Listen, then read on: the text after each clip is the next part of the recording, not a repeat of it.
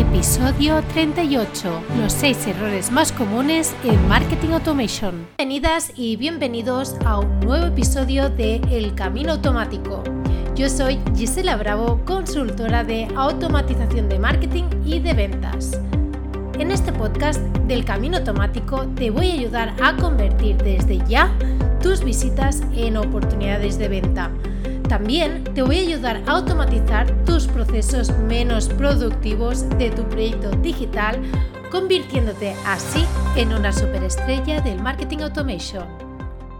Empezamos con el episodio de El Camino Automático otro jueves más. En el episodio de hoy os voy a contar muchas cosas. Primero de todo, el evento online de Marketing Automation. En este evento tenemos a grandes ponentes en el que hablarán sobre automatización de marketing, obviamente, tanto en B2B como en B2C. También hablaremos sobre todo el tema de protección de datos y todo lo que tenemos que cumplir para aplicar nuestras estrategias de manera totalmente legal y cumpliendo las normativas de aquí de Europa. Y además vamos a tener una ponencia muy interesante también sobre SEO y copywriting. Así que os espero en este evento que es el 9 y 10 de diciembre y para apuntarte es muy sencillo, simplemente tienes que ir a eventomarketingautomation.com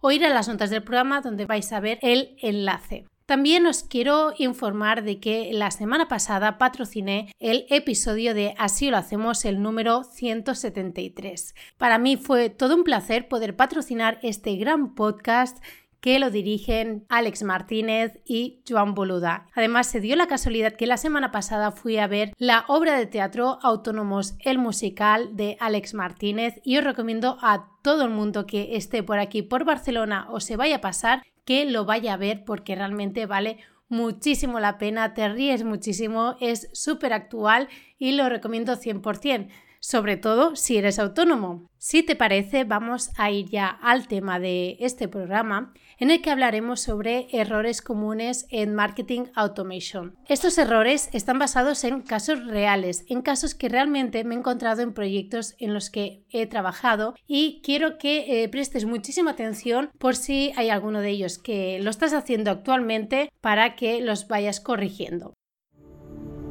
La que habla sobre automatización.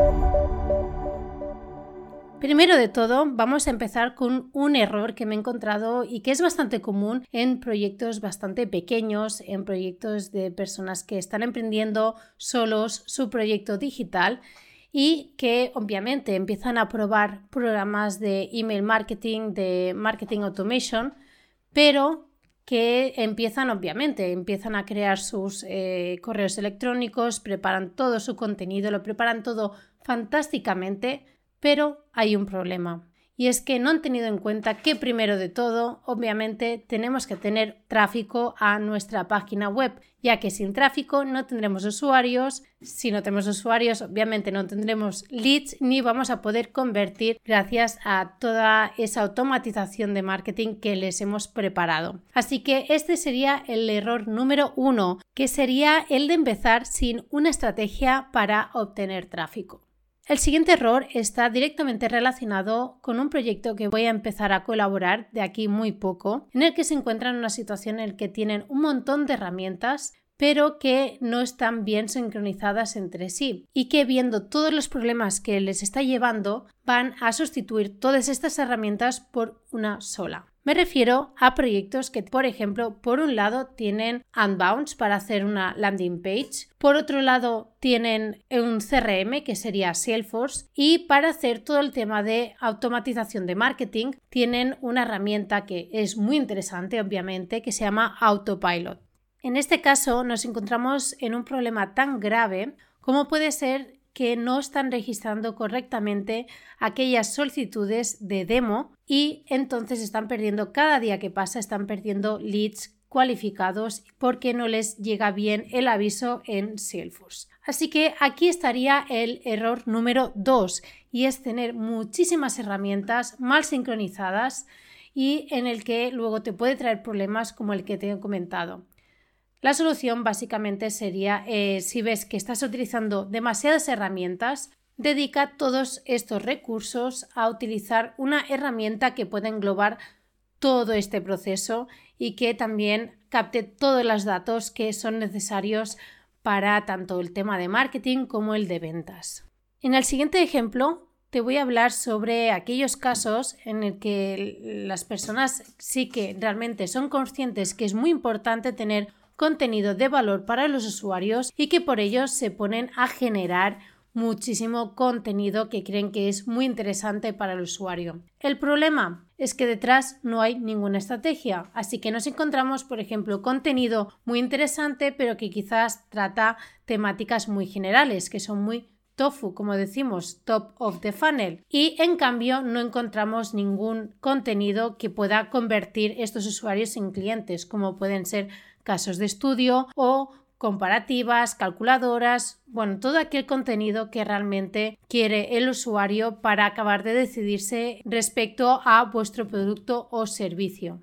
En este caso nos encontraríamos frente al tercer error, que es hacer contenidos sin ninguna estrategia, sobre todo contenidos premium sin ningún tipo de objetivo. Recuerda que cada contenido tiene que tener un objetivo concreto, tiene que tener una razón de ser, Tienes que saber si ese contenido es simplemente para convertir la mayor cantidad de usuarios posibles, si sirven para dar más información sobre el producto o son determinantes para la conversión entre usuario y cliente. Otro de los casos que he visto bastante, bastante a menudo, más de lo que a mí me gustaría, es haber hecho todo lo que os he dicho antes, hacerlo todo bien, es decir, tener tráfico, utilizar una herramienta que engloba todas tus necesidades y que además tienen una buena estrategia de contenidos premium, pero que no hacen seguimiento de métricas. Me refiero a que, por ejemplo, lo único que miden, por ejemplo, es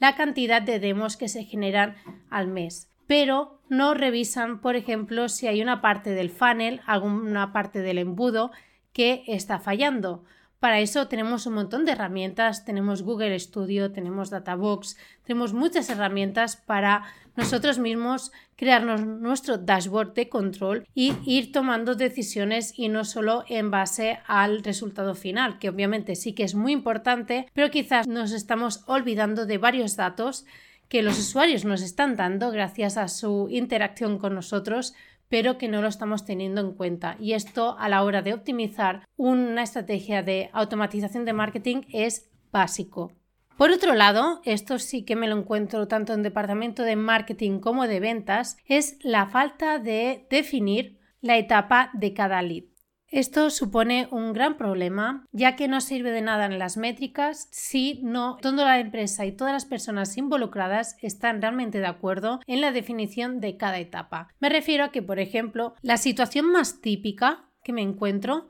es sobre todo en la definición de qué es un SQL o qué es un SAL, Sales Accepted Lead. Es decir, que quizás para el departamento de marketing una cosa significa, por ejemplo, un SQL es aquellos usuarios que tenemos toda la información y encaja perfectamente con el buyer persona y en cambio para los de ventas este SQL no es así hasta que, por ejemplo, las características de industria o bien ya nos haya pedido información explícitamente, si no ha sucedido todo eso, para ellos no se podría cualificar. Y esto me lo he encontrado muchísimo y vale mucho la pena hacer, aunque sea una reunión, para establecer los mismos criterios y que todos hablemos el mismo idioma. Precisamente esto va relacionado con el siguiente error, y es la no comunicación y retroalimentación con el departamento de ventas. Esto lo he repetido muchísimo a lo largo de todos los episodios de este podcast porque realmente es lo que mejor funciona y es una información muy importante para nosotros si estás en la parte de marketing tomar decisiones. Y es el hecho de tener toda la información de ventas para que como marqueteros podamos afinar al máximo nuestra automatización para que realmente creamos un sistema automático obteniendo los leads mejor cualificados que se pueda para que el de ventas realmente obtenga oportunidades de venta que realmente sea bastante probable que los pueda cerrar. Esto entra dentro de una histórica batalla que todavía no entiendo entre el departamento de marketing y el departamento de ventas y que a veces conlleva esta falta de comunicación y que luego, por ejemplo, el de ventas se queje de que marketing le da leads que no están suficientemente cualificados o, por ejemplo, que desde marketing se tenga la percepción de que nunca los leads están suficientemente cualificados para el gusto de los vendedores. Así que para evitar todo esto, tal y como he comentado en el caso de cuando no hay una definición clara de las etapas del lead, en este caso también se debería hacer una reunión para obtener la máxima información sobre todo el feedback que van recibiendo los del departamento de ventas. Se debe quedar muy claro que desde un inicio es muy difícil que desde marketing se dé un usuario muy bien cualificado y que para ir optimizando e ir afinando toda la estrategia es necesario que sepamos todo lo que la persona que está directamente en contacto con futuros clientes y las oportunidades de venta van detectando y cuya información nos va a servir obviamente para acabar de mejorar y tener unos buenos ratios de conversión. El último error, y también quizás esto forma parte de una etapa posterior a toda una estrategia inicial de automatización de marketing, es que desde, desde marketing solo hagamos esfuerzos a nivel de comunicación para nuevos usuarios y para obviamente aumentar esta conversión a nivel de, ventas. Pero hasta ahí no acaba todo el viaje del usuario. Recuerda que en su momento ya hablé que una estrategia de automatización de marketing debe acompañar durante todo el viaje del usuario. Y esto también lleva al servicio, por ejemplo, postventa. Tenemos que acordarnos de que podemos hacer siempre upselling, cross-selling. Así que esto sí que merecería la pena hacer otra estrategia totalmente diferente con otro tipo de contenido, obviamente, pero no nos olvidemos que ese paso también es muy importante para no olvidarnos de aquellos clientes que tanto nos ha costado convertir y que los tenemos ahí y que lo, que lo único que debemos hacer es simplemente fidelizarlos y obviamente si nos lo quieren dar que nos den el, todo el feedback máximo para ir mejorando tanto nuestra comunicación como para nuestro producto. Espero que estos seis errores que se suelen cometer en estrategias de marketing automation que yo misma he cometido no solamente eh, los he visto en proyectos, sino que yo también muchas veces tengo que estar al tanto, sobre todo cuando me encuentro optimizando, y que no se me escapen todas estas cosas que, que os he dicho, que a veces sí que es propio de la propia configuración de la automatización, pero que también a veces procede de que no ha habido una correcta comunicación con los diversos departamentos. Así que os animo que trabajéis conjuntamente porque los resultados, créenme, son mucho mejores y todos van a estar muy satisfechos con todo el trabajo que se hace en equipo. Antes de finalizar este podcast voy a hacer lo mismo que hice en el anterior episodio. Yo como amante de los podcasts me encanta escuchar muchísimos y por eso que quiero ocupar una parte incluso un poquito más personal para recomendaros uno en cada episodio. En esta ocasión os quiero recomendar Entiende tu mente no tiene nada que ver ni con negocios, ni con marketing, ni nada que se le parezca. Es mucho más personal, pero la verdad es que a mí me encantan todos los temas de psicología y este podcast habla muy bien de todos los conceptos, sobre todo lo más importante de la mano de profesionales. Así que si tú también tienes curiosidad por varios aspectos psicológicos que te expliquen varios términos e incluso conocer casos concretos de personas, te animo a que escuches este fantástico podcast que está llevado, como he dicho, por profesionales. Muchísimas gracias por escucharme otro episodio más en el camino automático. Muchísimas gracias por todas tus valoraciones en iBox, en iTunes, en Spotify y también en mi página web giselabravo.com. Como siempre te digo, espero que le hayas podido sacar el máximo provecho a toda la información que te doy. Así que nos escuchamos en el próximo podcast.